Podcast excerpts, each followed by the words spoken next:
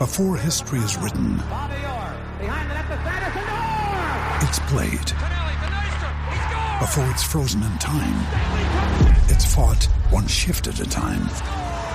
Before it's etched in silver, it's carved in ice. What happens next will last forever. The Stanley Cup Final on ABC and ESPN Plus begins Saturday. Another day is here, and you're ready for it. What to wear? Check. Breakfast, lunch, and dinner? Check. Planning for what's next and how to save for it? That's where Bank of America can help. For your financial to-dos, Bank of America has experts ready to help get you closer to your goals. Get started at one of our local financial centers or 24-7 in our mobile banking app. Find a location near you at bankofamerica.com slash talk to us. What would you like the power to do? Mobile banking requires downloading the app and is only available for select devices. Message and data rates may apply. Bank of America and a member FDIC. De almuerzo, se la echas adentro al que sea, pues tú escuchas La Garata de la Mega, lunes a viernes de 10 a 12 del mediodía, por la que se atrevió La Mega. Mira, acaba de salir en, eh, acaba de salir en, Yo veo.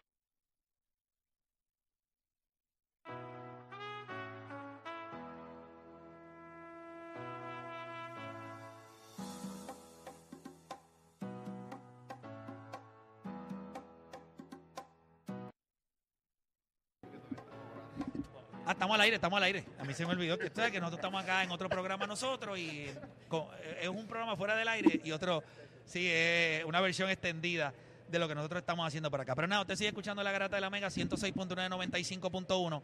Hay unos proyectos importantes que se están trabajando también en, en el Carlos Beltrán Baseball Academy y tenemos nuestro panita por acá, Orlandito, que obviamente sabemos que es local acá porque eh, debes estar ocupado porque antes te escuchaba un poquito más, nos llamaba eh, bastante regular en la garata, pero sé que estás trabajando acá. eh, cuéntame, ¿tienen, tienen, un- tienen un- varios proyectos que van a estar lanzando también? Sí, tenemos eh, muchas cosas lanzando. Tenemos, ya mencionaste, el showcase, de eso vamos a tener cuatro eh, comenzando. Es el preámbulo de cada torneo de la, de la clase de noveno, de 10, 11 y 12. Perfecto. Que entonces pues vamos a darle esa exposición a todos estos chamacos más de una vez a- al año para que se sientan cómodos, que no tienen que gastar tanto en irse afuera, que lo van a tener acceso y, y- y aquí en Puerto Rico, especialmente en, en nuestra academia. Estamos creando nuestro CBBA TV, ok. que vamos a estar eh, entrenando a los muchachos en Broadcasting Sports Media.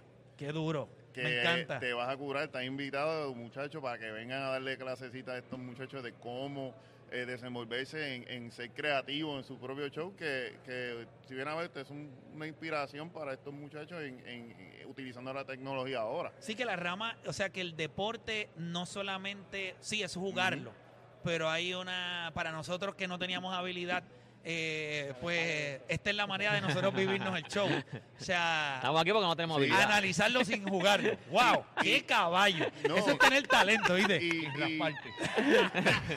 Sin ensuciarte, Está a nada. otro nivel, hermano. A hablar del juego sin haberlo jugado. A eso hay que tener talento, No, ¿viste? y lo cool es que, que tenemos nuestro parque, ellos van a tener el, set, el setup ahí eh, para aprender a, a- a seguir las jugadas, eh, cómo llevar las estadísticas en live, a crear la- la- la- las gráficas.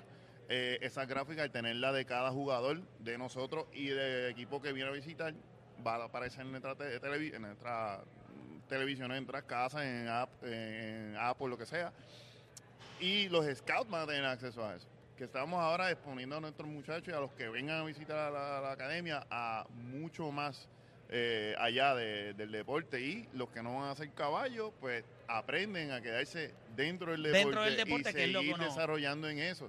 Porque el deporte no es solamente el que juega, está el de ticket office, está el de producción, está el de player personnel, está el- hay muchas ramas que se necesita tener gente profesional y comprometida y con el amor a- a- al deporte. Definitivo. Si ustedes supieran que si Dios me hubiese dado la oportunidad, quiero dejar esto claro, si Dios me hubiese dado la oportunidad y decirme, ok, te voy a conceder el hecho de que pudiera ser atleta de una, o sea, yo no lo hubiese ni pensado. Obviamente que yo sepa que, que voy a llegar y que hubiese escogido el béisbol.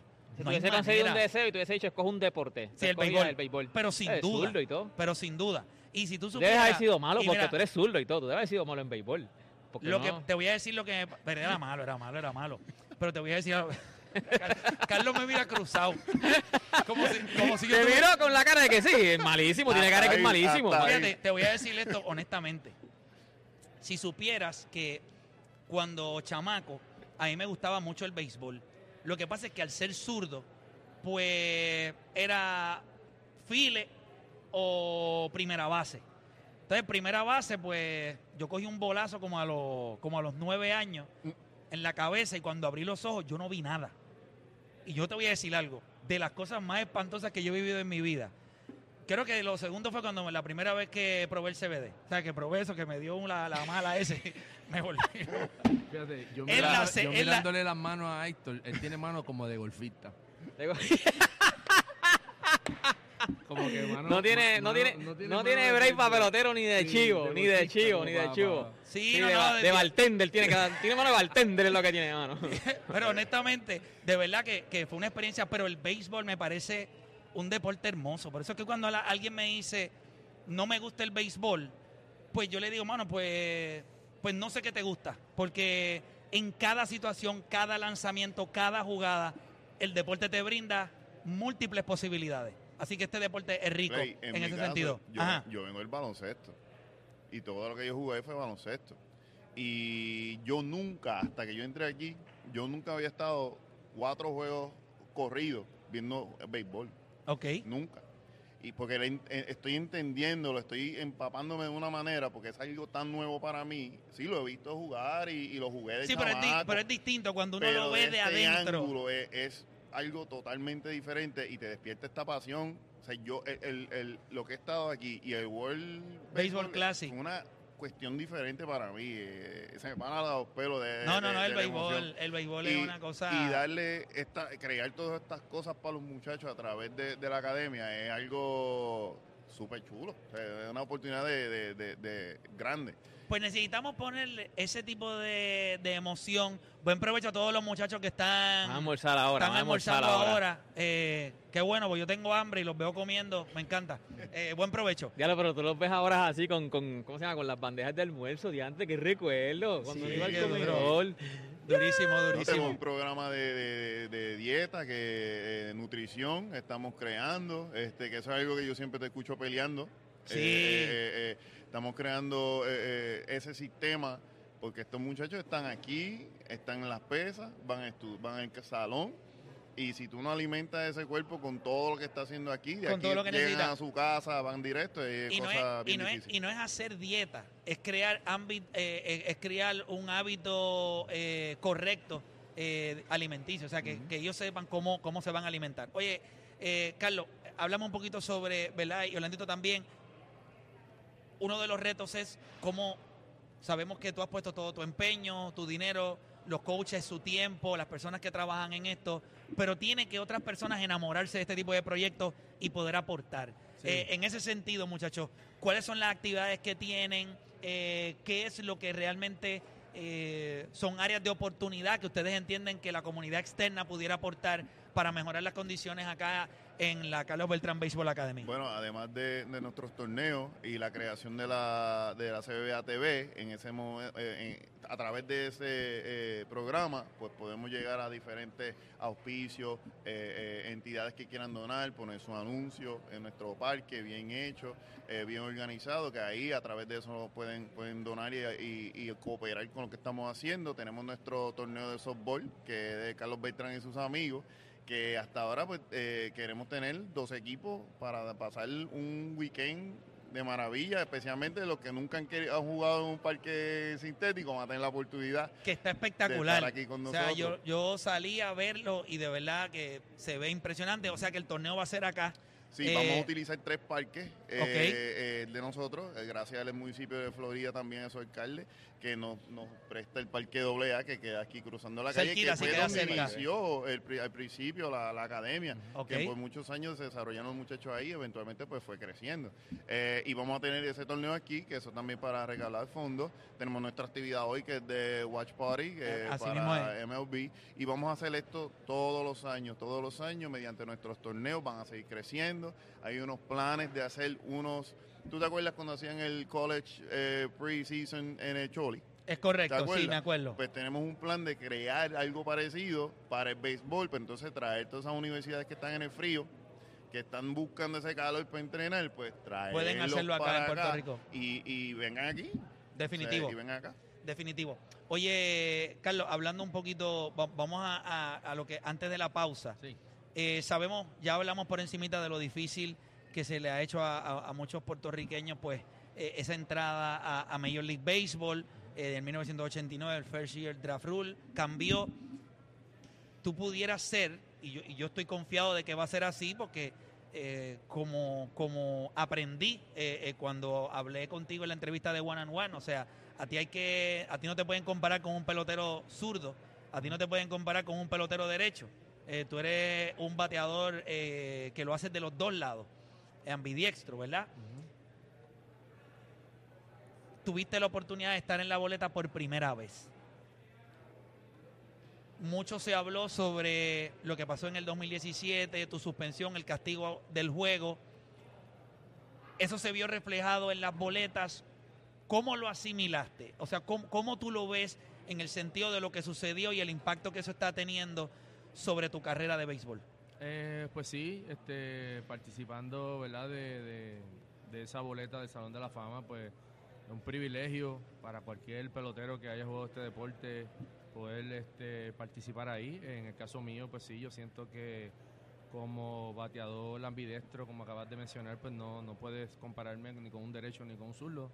Yo creo que la mejor forma para hacerlo es ver la historia de los bateadores ambidestros y, ahí pues puedes ver dónde yo eh, me ranqueo eh, y ahí pues puedes tomar una mejor decisión, ¿verdad? De qué tipo pues, de jugador fui yo. Este, sí, este, creo que el, el año, ese año de 2017, pues sí, eso tiene una influencia en, la- en las votaciones. Eh, yo, ¿verdad? Siento en mi corazón que en algún momento este, espero estar ahí, ¿verdad? Eh, en, esa, en eso del Salón de la Fama. Eh, pero al igual, este, no, no estoy eh, 100%, eh, diría la palabra, no confío 100% por la sencilla razón de que de que he visto otros jugadores, ¿verdad? Este, que yo, para mi entender, tienen calibre y potencial de ser salones de la fama y desafortunadamente no están, ¿verdad? Y cuando hablo de jugadores, pues menciono un par de boricuas, menciono a, a uno como Carlos Delgado, que estuvo a pocos honrones de dar 500 Así honrones, mismo es. batió 280 por vida, una persona consistente. Menciono a un Bernie Williams que jugó con los Yankees, eh, centerfield. Eh, mencionó a uno de los mejores catchers ofensivos que hemos tenido, Jorge Posada. ¿Sabes? Que, que al final yo no estoy diciendo que son first ballot, pero si tú tienes 10 años para entrar al Salón de la Fama, pues, contra, yo creo que tú no sacar un 5% en tu primer año. Sí, es fuera de devastador, es devastador. lo veo como esta falta de respeto, Claro. diría yo, ¿verdad? Eh, sí, este, mira, está la historia de Edgar Martínez que entró su último año, ¿verdad?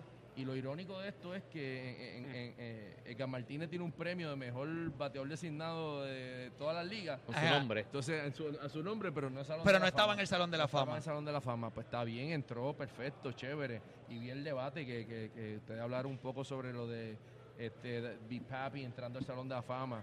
Oye, eh, sí, Big Papi es una persona bien querida en el juego. Sí. Y, y una persona que puso números espectaculares. Y hizo mucho de su legado también en playoff. O sea, Exacto. hizo grandes números en, postemporada. números, grandes números, pero yo pienso que si Edgar Martínez este, se retirara hoy, hoy, hoy, hoy fuera el año número 5 para determinar si es first ballot o no es first ballot. Este es first ballot, es first ballot. ballot, brother, porque lo que él hizo, ¿sabes? Fue increíble. Fue increíble. La gente piensa que, que, que batear es fácil. Batear es el arte más difícil que existe en, el- en- cualquier deporte. Y él lo dominaba con gracia. No, increíble. Con gracia es que lo hacía ver fácil. Ajá, Conteo ajá. de dos strikes, no importa, voy a trabajar el conteo hasta que tú me des mi lanzamiento, le voy a dar para todas las bandas que existen en el parque y si se hubiesen inventado dos más, parecía que jugaba billar, le daba a, a por donde fuera. Y yo pienso, yo pienso que por lo menos en, el- en el- en la parte mía, pues yo tenía hasta un escape.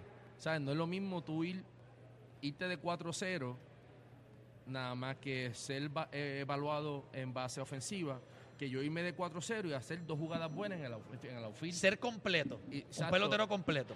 Y, y- no, y ayudar al equipo. Claro, y ayudarlo. O sea, o sea, cuando digo completo es que no solamente tienes un valor ofensivo, sino que en defensa eh, cargabas con una responsabilidad en el centrofield que lo hiciste de manera espectacular. Exacto, entonces pues todas esas son cosas que pues yo pienso que eh, hay que hay que evaluarlas, hay que evaluarlas y, y hay que de- determinar también qué es lo que es el Hall of Fame, ¿sabes? Yo creo que muchas veces el Hall of Fame, ¿qué es lo que es el Hall of Fame?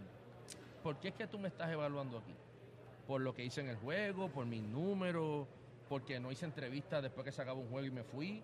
O sea, ¿por qué es que tú me estás evaluando? Porque a lo más seguro no nos llevamos bien. No, y, que, y que son no escritores tu que en muchas ocasiones lo ¿Sabes hemos visto. Derek Jeter, que iba a entrar al Salón de la Fama de manera unánime, un escritor decidió, no, no voy a votar por Derek Jeter. Pero entonces, ¿por qué no, por qué ese escritor no, no sale público y habla? Por Ah, papá, porque no es fácil. ¿Entiendes? Pero, pero el atleta, tú tienes que... Y lo tienes tú- en el spotlight ahí. En el atleta, tú fallas y tú tienes que estar ahí y tú tienes que hablar por qué, y qué pasó y qué, qué hiciste y oye... Entonces, pues yo digo, mira, si vamos a tomar decisiones, pues mira, está bien, esas decisiones se toman, pero explícame, explícame, explícame cómo es posible que Derek Jeter no es 100%. 100%. O sea, que alguien pensó que él no merecía estar en el Salón de la Fama. Sí. Suena hasta estúpido. Suena, suena, ¿Tú me suena estúpido. pero nada, al final del día eh, yo creo Pero que es un también- proceso, o sea, te lo pregunto. eh, tú eres un tipo muy centrado. Cosas como esas pueden descentralizar a uno un poquito porque está, no puedo decir la palabra, pero ustedes que me están escuchando saben, está bien que personas que no necesariamente entienden o, o trabajaron lo que tú trabajaste para tener una carrera, son los que tienen la decisión de exaltarte al, al Museo de los Inmortales. Es, es increíble e- e- ese peso que ellos tienen, una responsabilidad bien grande, y me parece que en muchas ocasiones esos votos de castigo, lo, lo de Roberto Alomar, Sí, sí, es, también es un voto de castigo, este probable- lo mío, no, no estoy duda que es un voto de castigo también. Eh, pienso, pienso que, que, que también, este, ¿verdad? El Salón de la Fama, ahora mismo esos peloteros que entran al Salón de la Fama, yo creo que entrar al Salón de la Fama sí es un privilegio, pero también al final yo pienso que eh, el- el- la votación del Salón de, la Fama deben darle un twist, deben dejar también que ese pelotero que entró al Salón de la Fama tenga un voto. Deja como que- pelotero. Deja que como pelotero tú me evalúes como pelotero. Hace, hace- hace sentido porque tú puedes decir este, a quién yo escojo que esté conmigo aquí adentro, aquí al lado mío. No, no, y que, que tú lo reconoces como jugador, ya tú estás Exacto. adentro. Tú no vas a votar por mí porque no te hay una entrevista, tú no vas a votar por Exacto. mí porque te caí mal, tú vas a votar por mí porque tú vas a ver los números y tú vas a decir, diantre, este tipo se merece estar aquí, de verdad. Este tipo Definitivo. jugó conmigo y se merece estar aquí. Pero Eh, uno se puede sentir cómodo porque traiste el ejemplo de Derek. El World de Derek Jeter es 71 y el tuyo de por vida es 70. O sea que tú sabes que tú tienes el talento también, que hay veces que uno tiene que decir, "Ta- también no está en mis manos. Ah, o sea, seguro. Oye, no, y también la carrera tú tienes que verla donde tú la jugaste, ¿sabes? Eso tiene un valor también, ¿sabes? Yo jugué seis años de mi vida en Kansas City que... El que, el que es fanático mío, pues es que sabe que jugué en Kansas City. Pero si tú miras esos Y la gente años- piensa que tu carrera empezó, Sí. eh, si no fue en Houston, eh, en, En los aquellos playoffs, empezó en los Tú Mets. sabes que es que cuando a mí me cambian para los, para los Astros en el 2004 y yo llego allá a los Astros y yo llego al y yo veo a Bagwell, a Billo, a todos estos, ¿verdad? Caballo. Hall of Famer, eh, Roy Clement, Andy Perry, todos estos tipos. Cuando yo llego allá, que yo empiezo a jugar, que yo empiezo a salir al terreno, a robar bases, a hacer atrapadas, a tirar gente, a dar jonrones, a dar hit, esto y lo otro, eh, ellos me decían, bro, like, pero yo le digo, ¿Quién tú eres? ¿Tú estabas? literal, ¿Dónde tú estabas? es ¿Dónde tú como, ¿de estabas? ¿Dónde salió este tipo?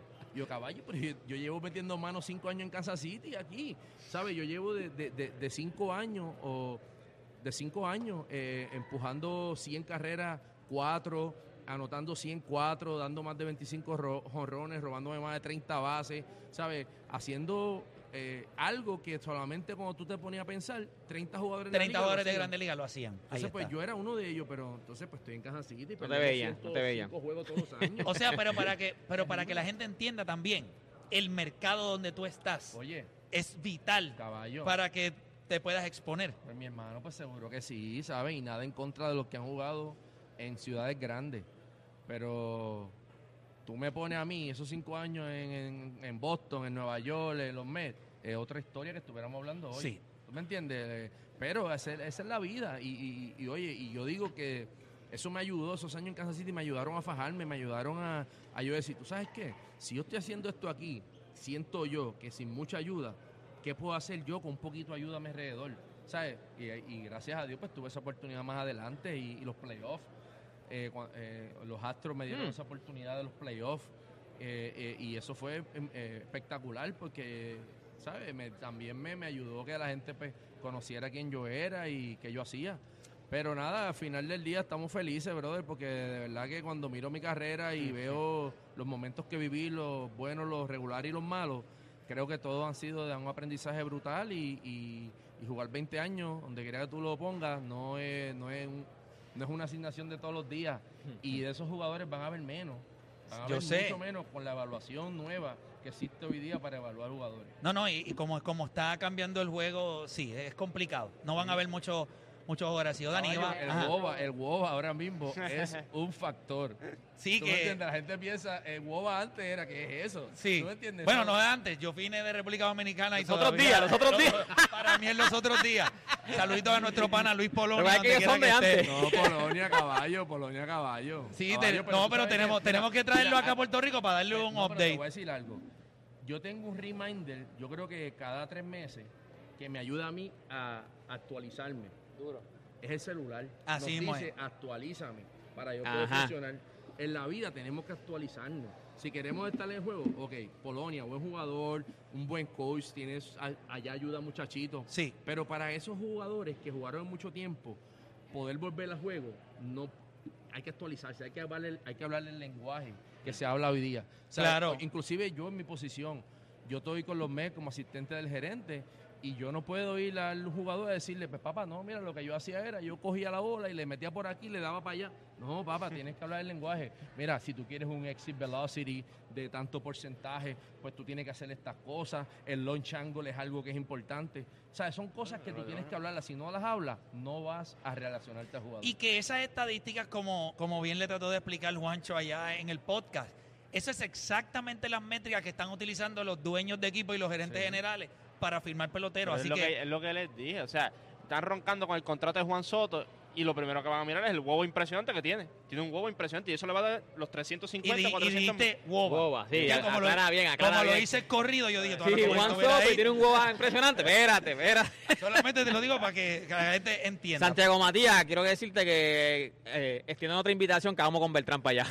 Mira, No, este, porque, eh, oye, eh, este- pero viste, pero vi- me dijiste que viste el debate. Sí, lo viste vi, el lo vi, debate. lo vi, lo El debate es interesante. Muy interesante. Mi punto más importante de ese debate, por lo que todo comenzó, Sí. es porque yo entiendo que la historia de nosotros nos dice que el pelotero puertorriqueño, en cuestión de herramientas para el juego, es más completo que el pelotero dominicano. Y eso no es restándole a ellos, es que sencillamente es la historia. Cuando miramos a Clemente, yo lo he dicho y la gente se puede ofender, pero a mí no me molesta, yo lo digo al lado tuyo o no estando al lado tuyo.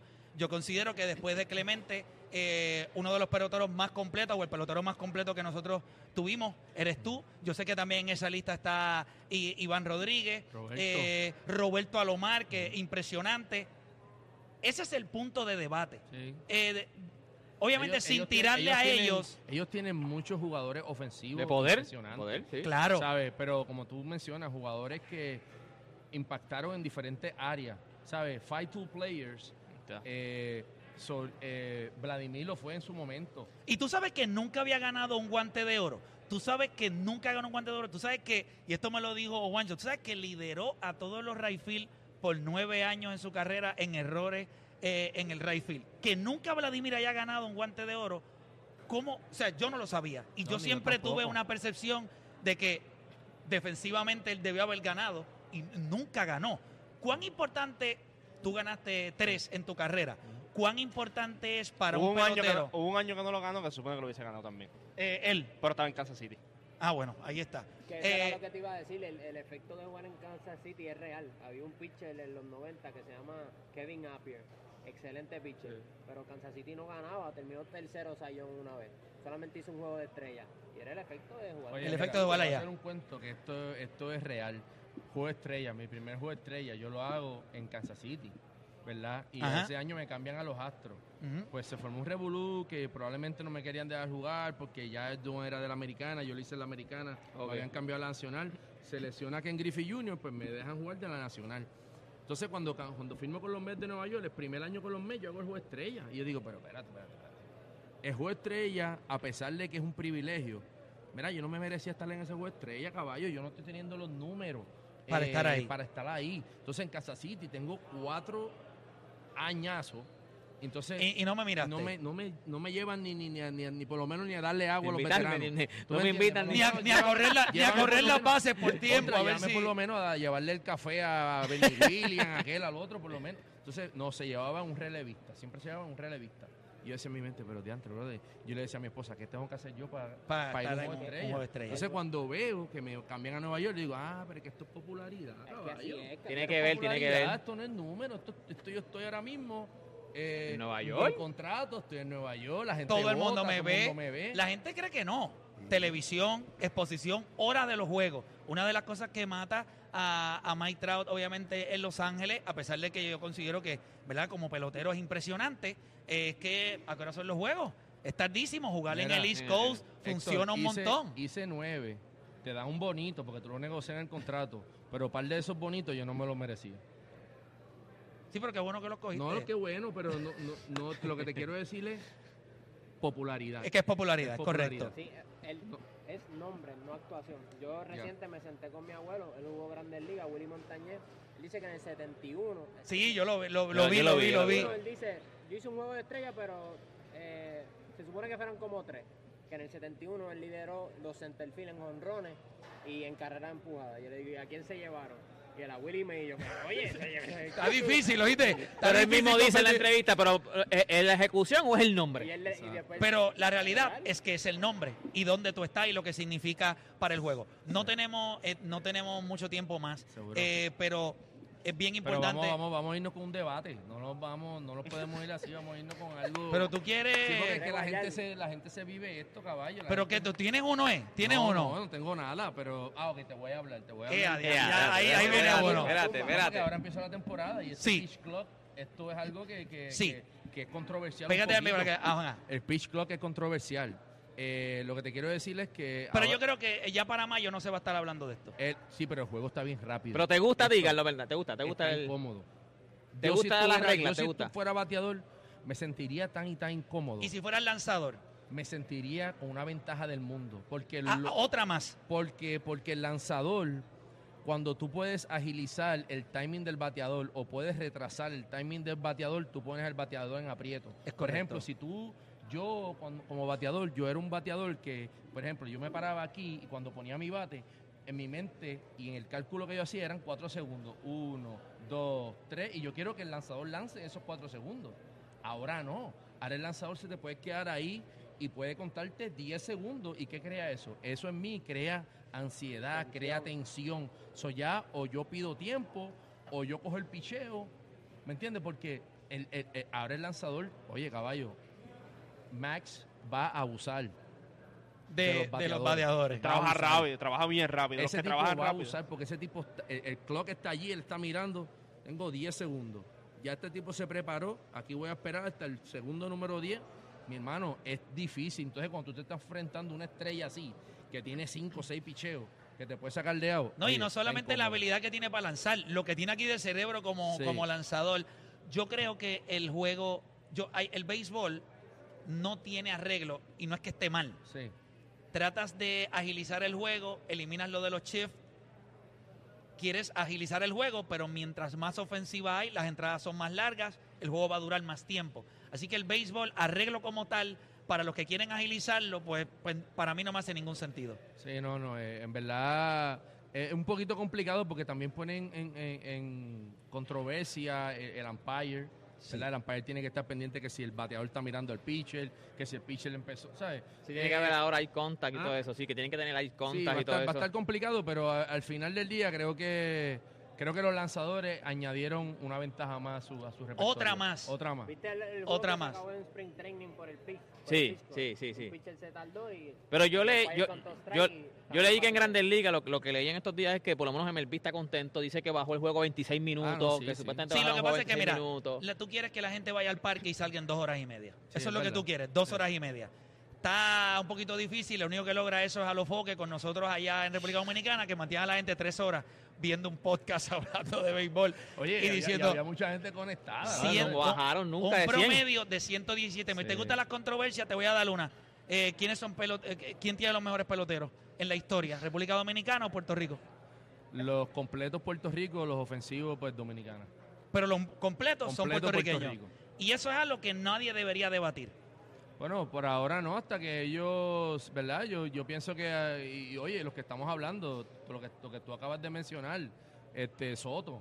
Soto es un bateador, Sí. ¿sabes? No, no es un, pa- un pelotero completo tampoco. Y obviamente, y tampoco. Fernando Tatís, y Fernando. Tatís, por alguna razón, y esa pregunta yo te la hice, eh, no, no, no creo, no creo que sea en la entrevista, pero yo, te, yo creo que te dije, no, no, no la de Tatís, pero te dije, un buen shortstop no es el más que batea. Eso tú te lo ganas, ese título te lo ganas con el guante. Por eso es que él va a los files. Yo creo que fue lo que le dije, y para mí ese fue el mic drop de por vida mío en, en esa conversación, fue en el 1900, en los 70 nosotros metimos a Roberto Clemente eh, al, ¿verdad? Al, al Salón de la Fama, en el 73 si no me equivoco, que entró al Salón de la Fama. Ellos se tardaron 50 años, más de 50 años en meter un pelotero completo, y no completo como Roberto Clemente, que lo hacen los dos No lados. tool, es- Eh, no es un fight tool. Hoy le puse una estadística a, lo- a los muchachos tempranos. Adrián Beltre está entre los mejores 15 peloteros en defensive war en la historia de las grandes Caballo. ligas, detrás de Iván Rodríguez y de Yadiel Molina. Sí. Es completo, pero los de nosotros siguen Roban estando base, ahí. Los otros roban base. Los de nosotros roban base. Sí. Ahí. puedo entender, ellos tienen grandes peloteros ofensivos. Necesitamos más lanzadores. Sé Sí. que, que tenemos poco tiempo. Necesitamos más lanzadores. ¿Cómo rayos desarrollamos más lanzadores en un minuto? En un minuto. Oye, no lo tengo todos los días. Quiero. No, eh, eh, esa parte es bien difícil. Yo creo que esa parte es bien difícil porque eh, los lanzadores es una posición que para, ¿verdad? Para tú tener la oportunidad de ser drafteado aquí en Puerto Rico eh, necesita enseñar un brazo ¿verdad? potente. de- de- Leí esto de la gente de Perfect Games. Sí. En República Dominicana van a coger al nene que Mm. tiene la capacidad de tirar y le van a decir, no te voy a enseñar a lanzar, Mm, te voy a enseñar a tirar. Y tú vas a coger esa mascota y le vas a meter lo más rápido que tú puedas. Después que esa recta llegue a 98, no tienes que saber lanzar. Ya puedes tirar duro. Ellos lo miden, ya le gusta, ese chamaco firma. En Puerto Rico constantemente a temprana edad les queremos enseñar a lanzar Sí. Desde como Curvita, eso, sí. en vez de decirle vámonos. coge ese brazo para que tire lo más rápido posible. Sí. Eso pudiera ser Hace sentido. hace sentido. Oye, Bueno. no, no hay duda que tenemos que evaluar la forma de seguir desarrollando. Definitivo. Oye, Carlos, sabe que te Dale, aprecio un montón. Mi respeto gracias. siempre. Y usted sabe, el Carlos Beltrán Baseball Academy está Ven acá, acá en ¿es, algo- es una cosa de los Carlos de decir caballo. Sí, parece que sí. Porque todos lo dicen, todos lo dicen. Gracias, oye, gracias a todos. Ya sé que no nos queda tiempo para más. Recuerde eh, las fechas importantes. El Senior Tournament va a ser el 12 de abril. El 18 de abril tienen los tryouts para nuevos ingresos. Y el 11 de abril el New Balance eh, Future Star Showcase, Combine and eh, Scout Day. Si alguien quiere información para donaciones, ¿a dónde se tienen que comunicar? Bueno, yo diría que para donaciones pueden entrar a la, página de la Carlos Beltrán Baseball Academy.org y también tenemos nuestra app en, la TH móvil, en la parte de donation. De donaciones, vas a ver CBBAF y ahí puedes hacer tu donativo y sabi- a sabienda de que ese donativo que va a venir a nuestra escuela, eh, muchos los utilizamos para el fondo de beca y otros los utilizamos para mejoras de nuestras facilidades. Definitivo, gracias Carlos por estar acá con nosotros. No hay tiempo para más. Mañana nosotros regresamos con otra edición más de La Garata.